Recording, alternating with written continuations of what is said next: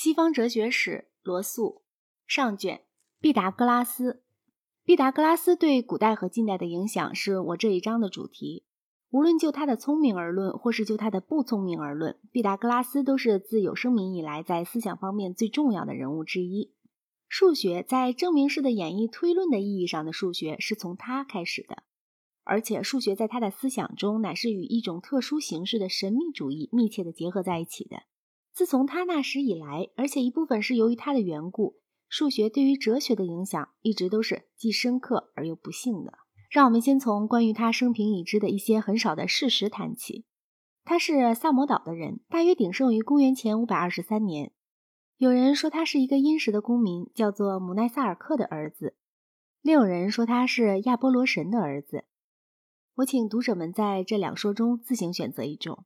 在他的时代，萨摩被建筑。波吕克拉底所统治着，这是一个发了大财的老流氓，有着一支庞大的海军。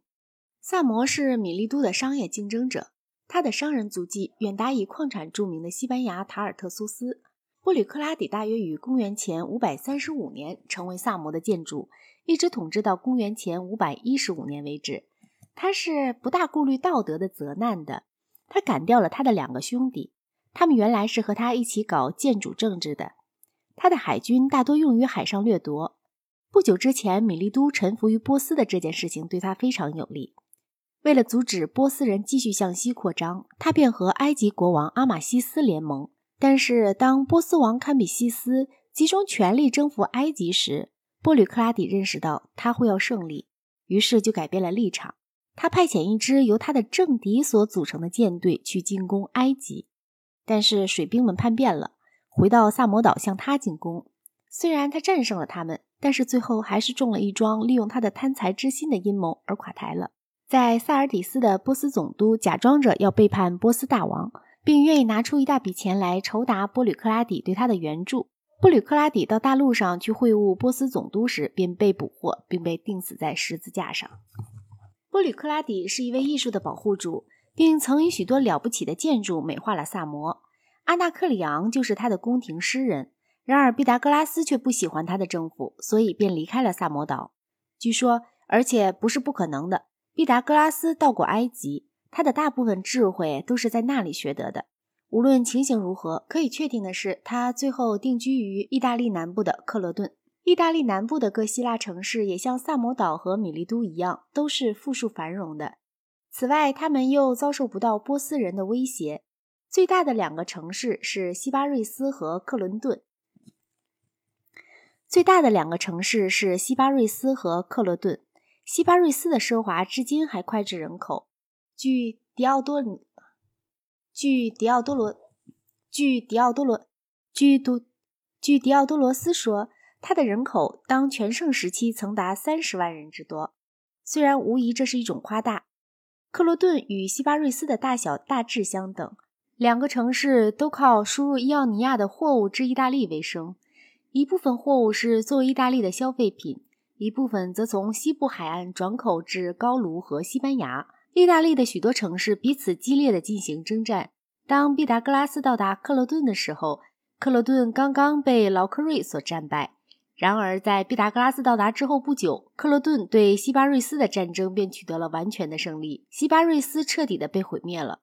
西巴瑞斯与米利都在商业上一直有着密切的联系。克罗顿以医学著名。克罗顿有一个人德莫西底斯，曾经做过波吕克拉底的御医，后来又做过大流士的御医。毕达哥拉斯和他的弟子在克罗顿建立了一个团体。这个团体有一个时期在该城中是很有影响的，但是最后公民们反对他，于是他就搬到了梅达蓬提翁，也就是意大利的南部，并死于此处。不久，他就成为一个神话式的人物。被赋予了种种奇迹和神力，但是他也是一个数学家学派的创立者。这样就有两种相反的传说争论着他的事迹，而真相便很难弄清楚。毕达哥拉斯是历史上最有趣味而又最难理解的人物之一。不仅关于他的传说几乎是一堆难分难解的真理与荒诞的混合，而且即使是在这些传说的最单纯、最少争论的形式里，他们也向我们提供了一种最奇特的心理学。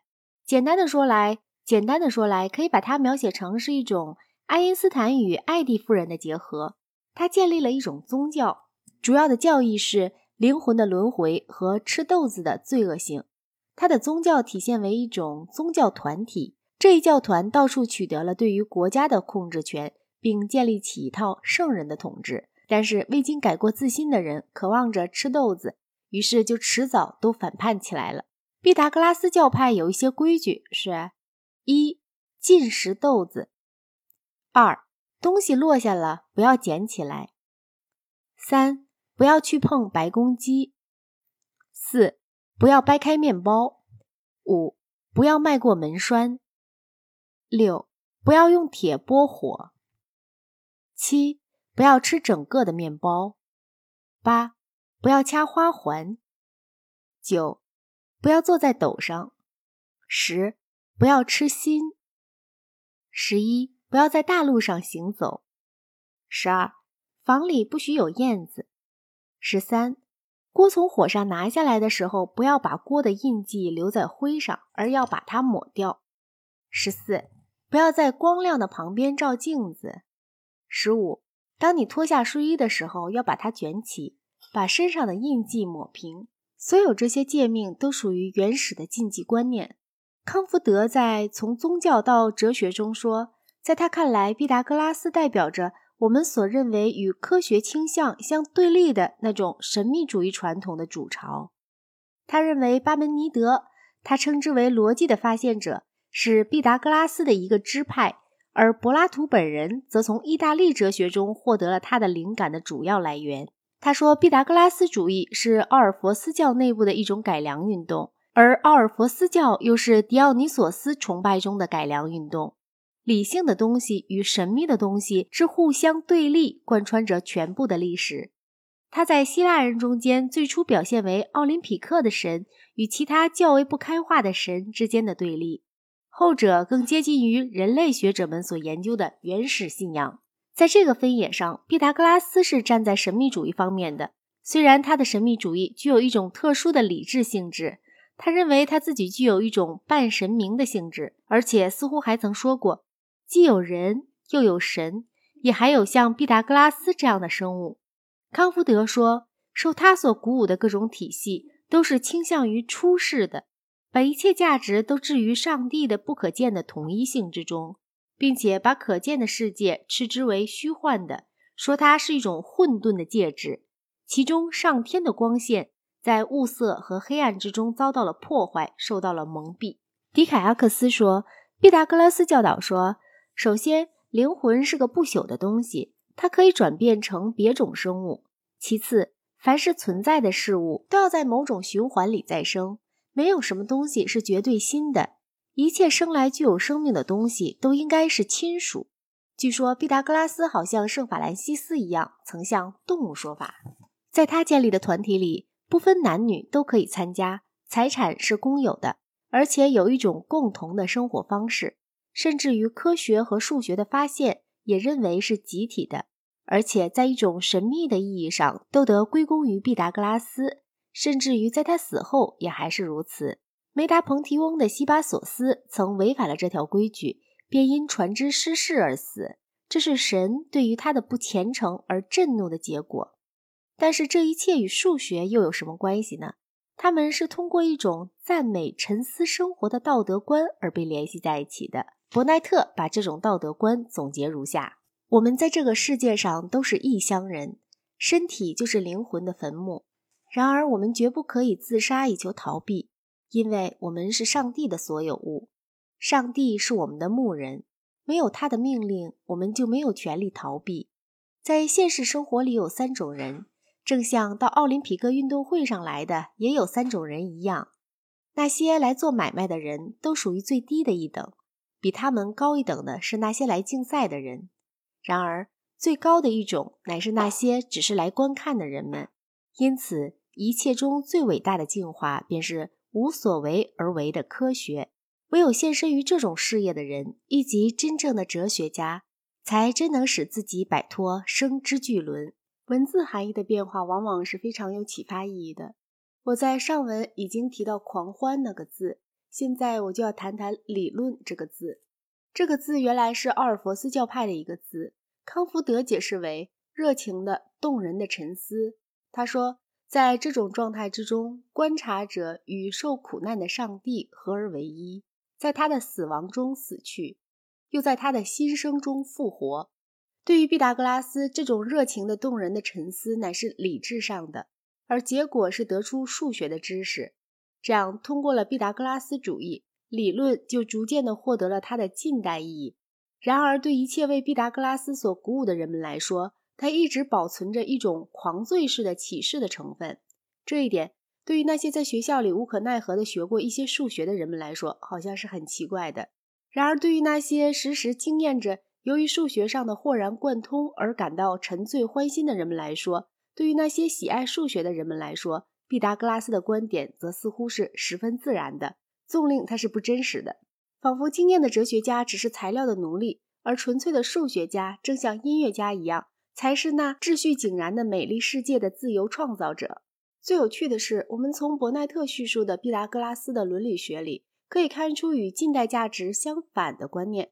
譬如，在一场足球赛里，有近代头脑的人总认为足球运动员要比观众伟大的多。至于国家，情形也类似。他们对于政治家，政治家是比赛中的竞争者，他们对于政治家的崇拜有甚于对于那些仅仅是旁观者的人们。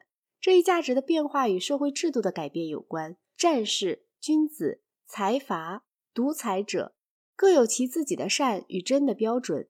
君子在哲学理论方面曾经有过长期的当权时代，因为他是和希腊天才结合在一起的。因为沉思的德行获得了神学的保证，也因为无所为而为的真理这一理想庄严化了学院的生活。君子可以定义为平等人的社会中的一份子，他们靠奴隶劳动而过活，或者至少也是依靠那些毫无疑问的地位逼贱的劳动人民而过活。应该注意到，这个定义里也包括着圣人与贤人，因为就这些圣贤的生活而论，他们也是耽于沉思的，而不是积极活动的。近代关于真理的意义，例如实用主义的和工具主义的关于真理的定义，就是实用的而不是沉思的。它是由于与贵族政权相反的工业文明所激起的。无论人们对于容许奴隶制度存在的社会制度怀着怎样的想法，但正是从上面那种意义的君子那里，我们才有了纯粹的数学。沉思的思想既能引人创造出纯粹的数学，所以就是一种有益的活动的根源。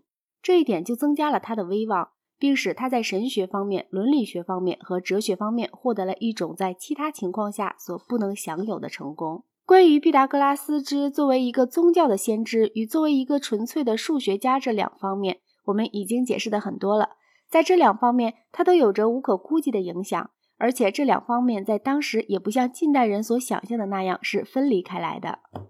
大多数的科学从他们的一开始就是和某些错误的信仰形式联系在一起的，这就使它们具有一种虚幻的价值。天文学和占星学联系在一起，化学和炼丹术联系在一起，数学则结合了一种更精致的错误类型。数学的知识看来是可靠的、准确的，而且可以应用于真实的世界。此外，它还是由于纯粹的思维而获得的，并不需要观察。因此之故，人们就以为它提供了日常经验的知识所无能为力的理想。人们根据数学便设想，思想是高于感官的，直觉是高于观察的。如果感官世界与数学不符，那么感官世界就更糟糕了。人们便以各种不同的方式追求更能接近于数学家的理想的方法，而结果所得到的种种启示，就形成了形而上学与知识论中许多错误的根源。这种哲学形式也是从毕达哥拉斯开始的。正如大家所知道的，毕达哥拉斯说万物都是数。这一论断，如以近代的方式加以概括的话，在逻辑上是全无意义的。然而，毕达哥拉斯所指的却不是完全没有意义的。他发现了数在音乐中的重要性。数学名词里的调和中项与调和级数，就仍然保存着毕达哥拉斯为音乐和数学之间所建立的那种联系。他把数想象为像是表现在骰子或者纸牌上的那类形状。我们至今仍然说数的平方与立方，这些名词就是从他那里来的。他还提到了长方形树木、三角形树木、金字塔形树木等等，这些都是构成上述各种形状所必须的树木小块。他把世界假想为原子的，把物体假想为原子按照各种不同形式排列起来而构成的分子所形成的。他希望以这种方式使算学成为物理学的以及美学的根本研究对象。毕达哥拉斯的最伟大的发现，或者是他的极门弟子的最伟大发现，就是关于直角三角形的命题，即直角两边夹的平方的和等于另一边的平方及弦的平方。埃及人已经知道三角形的边长若为三四五的话，则必有一个直角。但是显然，希腊人是最早观察到三的平方加四的平方等于五的平方的，并且根据这一提示，发现了这一个一般命题的证明。然而不幸，毕达哥拉斯的定理立刻引到了不可公约数的发现，这似乎否定了他的全部哲学。在一个等腰直角三角形里。弦的平方等于每一边平方的二倍。让我们假设每一边长一寸，那么弦应该是有多么长呢？让我们假设它的长度是 n 分之 m 寸，那么 m 方比上 n 方等于二。如果 m 和 n 有一个公约数，我们可以把它消去，于是 m 和 n 必有一个是奇数。现在 m 方等于二 n 方，所以 m 方是偶数，所以 m 也是偶数，因此 n 就是奇数。假设 m 等于二 p，那么四 p 方等于二 n 方，因此 n 方等于二 p 方，而因此 n 便是偶数，与假设相反，所以就没有 n 分之 m 的分数可以约进弦。以上的证明实质上就是欧几里得第十编中的证明。这种论证就证明了，无论我们采取什么样的长度单位，总会有些长度对于那个单位不能具有确切的数目关系。也就是说，不能有两个整数 m、n，从而使问题中的 m 倍的长度等于 n 倍的单位。这就使得希腊的数学家们坚信，几何学的成立必定是独立的，而与算学无关。柏拉图对话录中有几节可以证明，在他那时候已经有人独立的处理几何学了。几何学完成于欧几里得，欧几里得在第二编中从几何上证明了许多我们会自然而然用代数来证明的东西，例如 a 加 b（ 括号的平方）等于 a 方加二 ab 加 b 方。正是因为有不可公约数的困难，他才认为这种办法是必要的。他在第五编、第六编中。论比例时，情形也是如此。整个体系在逻辑上是醒目的，并且已经预示着十九世纪数学家们的严谨了。只要关于不可公约数还没有恰当的算学理论存在时，则欧几里得的方法便是几何学中最好的可能的方法。当笛卡尔介绍了坐标几何学，从而再度确立了算学至高无上的地位时，他曾设想不可公约数的问题有解决的可能性。虽然在他那时候还不曾发现这种解法，几何学对于哲学与科学方法的影响一直是深远的。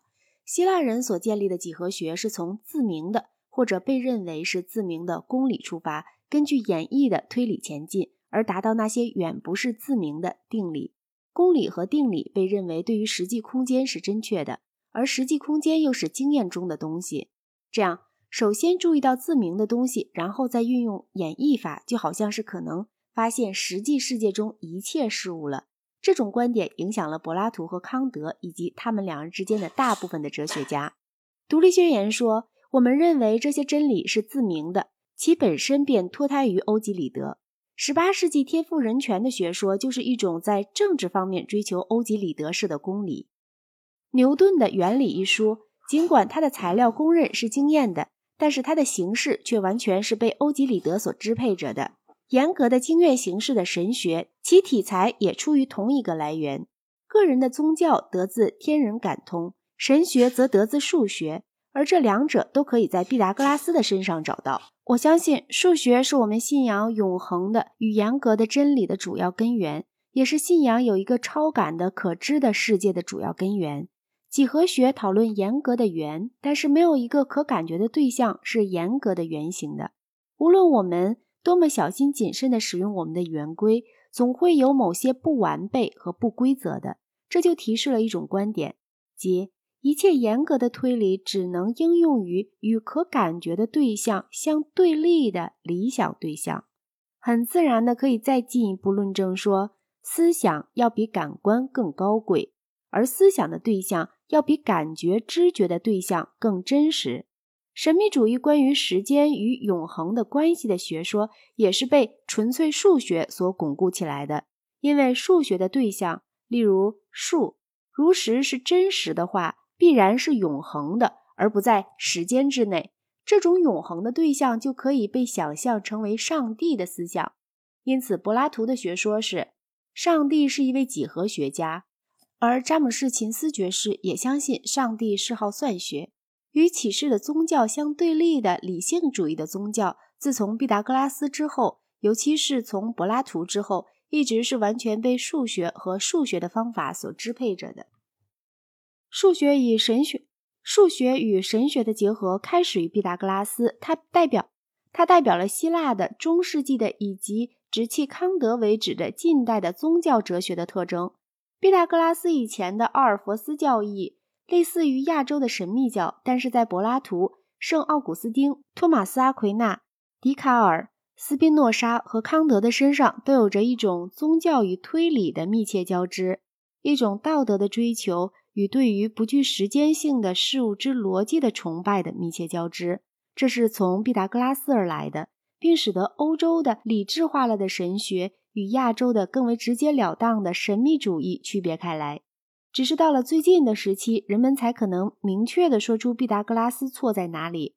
我不知道还有什么别人对于思想界有过像他那么大的影响。我所以这样说，是因为所谓柏拉图主义的东西，倘若加以分析，就可以发现，在本质上不过是毕达哥拉斯主义罢了。有一个只能显示于理智而不能显示于感官的永恒世界，全部的这一观念都是从毕达哥拉斯那里得来的。如果不是他，基督徒便不会认为基督就是道。如果不是他，神学家就不会追求上帝存在与灵魂不朽的逻辑证明。但是在他的身上，这一切还都不显著。下面就要谈到这一切是怎样变得显著的。